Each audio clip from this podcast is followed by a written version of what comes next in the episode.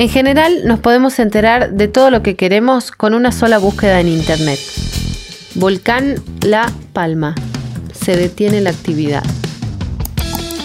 Pero en ese mar de información a veces no conseguimos salir de nuestras dudas.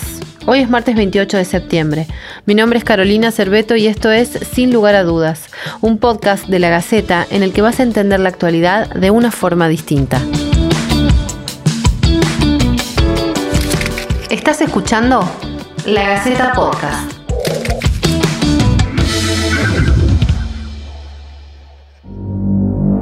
Apenas dos horas ha dejado de rugir el volcán de Cumbre Vieja. Sin cenizas, humo y lava desde las 10 de la mañana, a las 12 el volcán volvía a despertar emitiendo una gran columna de humo negro, acompañada de algunas explosiones esporádicas y lava. Tras la erupción del volcán, el domingo 19 de septiembre, en Cumbre Vieja, en la isla La Palma, en las Islas Canarias, que destruyó más de un centenar de viviendas y forzó la evacuación de miles de personas, la preocupación de las autoridades se centra ahora en la llegada de la lava volcánica al mar. Es difícil precisar en qué momento ocurrirá. Todo depende de la velocidad de la colada, que a medida que se enfría y atraviesa terrenos más llanos, se va ralentizando. Pero los expertos y los responsables públicos coinciden en que acabará sucediendo. Y por eso han extremado las precauciones ampliando el perímetro de exclusión en la costa para evitar que la gente se acerque a la zona. La razón principal por la que se monitorea de cerca el arribo del magma al océano es por la reacción química que se genera cuando éste entra en contacto con el agua salada y que puede generar explosiones y emisión de gases nocivos, según señalan autoridades del Plan de Emergencias Volcánicas de Canarias. El grupo de Canarias corresponde a una clasificación de rocas volcánicas que se llama de intraplaca oceánica. O sea, en el medio de una placa oceánica surge un punto caliente que está emitiendo este tipo de vulcanismo. Es normal, o sea, que la gente, eh, digamos, se olvida muy rápidamente que estas islas tienen vida de que esto tiene dos millones de años por ejemplo de, de, edad desde que nacieron desde el fondo oceánico. Y digamos además tiene una característica particular que está cerca de la interacción de lo que se llama la placa africana y la placa europea. O sea que hay toda una serie de estructuras de fallas regionales que sumado a un punto caliente que está en el manto por debajo de la corteza oceánica, este, produce esas tensiones y es el lugar donde va, va fluyendo la lava que dio origen a todas las islas de, la, de Canarias, a todas. Esta es la última erupción, pero van a seguir y van a seguir mucho tiempo más. Para la edición de hoy hablamos con Alejandro Toselli, miembro de la Academia Nacional de Ciencias y un estudioso en el tema. En un volcán, en esos específicamente, nace en un punto, lo que se llaman los puntos calientes, o sea, una anomalía térmica en el manto de la Tierra que tiende a ascender, o sea, cuando una anomalía térmica significa un calentamiento local por algún fenómeno o radioactivo o de circulación convectiva o de acumulación de agua en el manto, o sea que de pronto las rocas que están en estado sólido ahí se funden. Al fundirse aumentan su volumen, al aumentar su volumen disminuyen su densidad. Entonces, al ser menos densas tienden a ascender. Y entonces empiezan a ascender y van atravesando. Y acá se suma que hay una serie de fracturas que les permiten entrar en como, este, si bien en rocas volcánicas, pero en líneas que van ascendiendo y mientras tenga energía abajo y tenga eh, eh, magma disponible, eso va a seguir. Y pensá que tenemos, esto pensá que se inició hace, hace, hace dos mil años y tenemos para rato todavía. La lava suele contener gases disueltos como dióxido de carbono y azufre. Em, cuando una colada de lava entra al mar, em, se liberan esos gases, los cuales pueden acidificar considerablemente el agua. Y esto genera problemas en el ecosistema marino, la muerte de animales como peces y en particular de organismos con, con partes duras de carbonato, como los moluscos y corales. Pablo Grosse, vulcanólogo e investigador del CONICET, nos explica qué efectos tendría ese desenlace.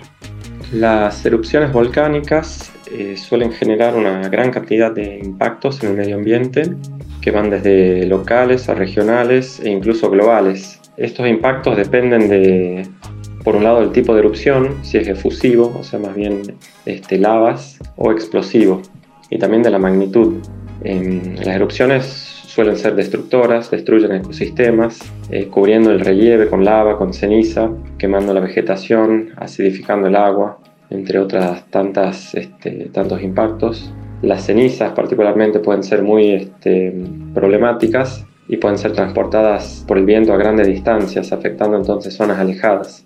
Y en el caso de grandes erupciones explosivas, lo que producen es inyectar partículas y gases en la atmósfera, eh, lo cual disminuye la radiación solar que llega a la superficie terrestre y esto puede modificar el clima incluso durante años y a nivel global. Eh, por otro lado, hay este, beneficios a más largo plazo de las erupciones, como por ejemplo los suelos que se forman de material volcánico suelen ser muy fértiles. Para quienes viven a la sombra de un volcán, despertarse y hacer las valijas para evacuar sus hogares es algo previsto.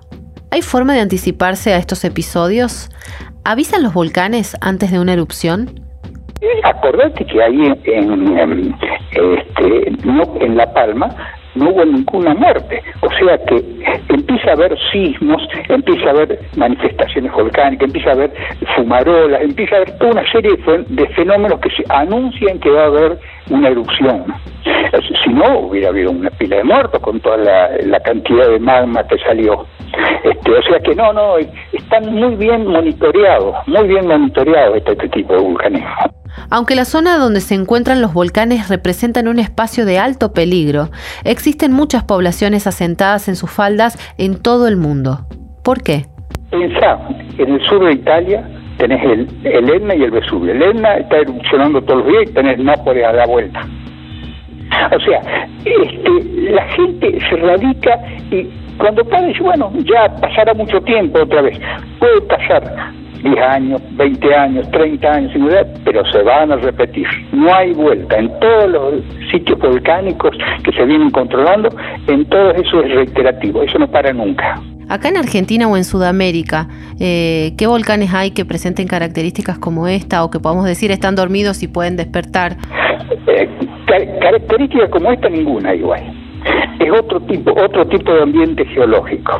Pues pensar que los que nuestros volcanes están relacionados con la cordillera de los Andes, que es una zona de choque de placas y de subducción. Entonces, el magmatismo que es totalmente diferente. Todo el magmatismo que vos tenés en la cordillera de los Andes es de otra característica totalmente diferente.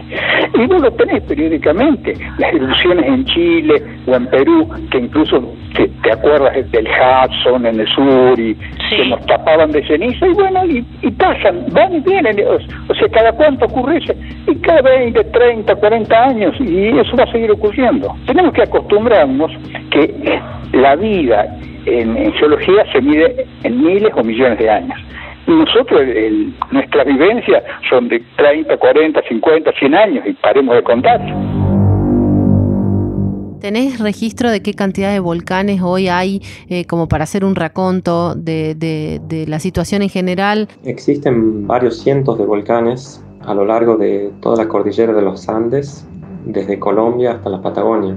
De estos cientos de volcanes, unos 60 han tenido erupciones históricas, o sea que fueron vistas o documentadas. Y unos 120 volcanes no han tenido erupciones históricas, pero por estudios que se han realizado son considerados potencialmente activos o dormidos, o sea que pueden tener erupciones en el futuro. Aunque muchas veces se puede evacuar la población y evitar la pérdida de vidas humanas, no se puede detener la destrucción de la lava a su paso. Sin lugar a dudas, es un podcast de la Gaceta. Una vez por semana vas a tener un nuevo episodio para escuchar.